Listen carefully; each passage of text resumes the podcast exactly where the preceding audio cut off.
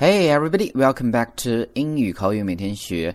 Today we are going to learn another new phrase, which is bump into. 今天呢，我们要学习的这一个西语叫做 bump into。Bump 本来是一个动词，是撞上的意思。那 bump into 是什么意思呢？In English, it means to meet someone you know without planning it. 意思就是说遇到了一个熟人，但是呢事先并没有约好。那翻译成中文呢，就是偶然遇到或者意外撞到的意思。其实这个词组也很简单了，bump into 呢就是偶然撞到了，也没有什么特别的一些来源。All right，我们去看几个例子，怎么去用这样的一个词组。比如说昨晚呢很尴尬的遇到了前男友，但是偶然遇到了。当然我是从这个女生的角度来讲了。Of course I'm not gay, right？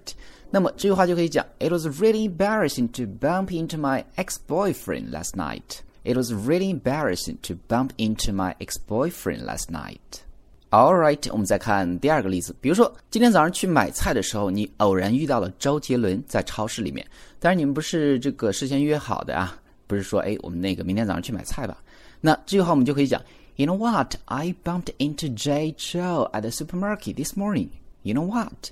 I bumped into Jay Chou at the supermarket this morning. 我们再看最后的一个例子，比如说在加州的话，California。加利福尼亚，我们到处都可以遇到大明星。那这句话我们就可以讲：You never know who you are going to bump into in California.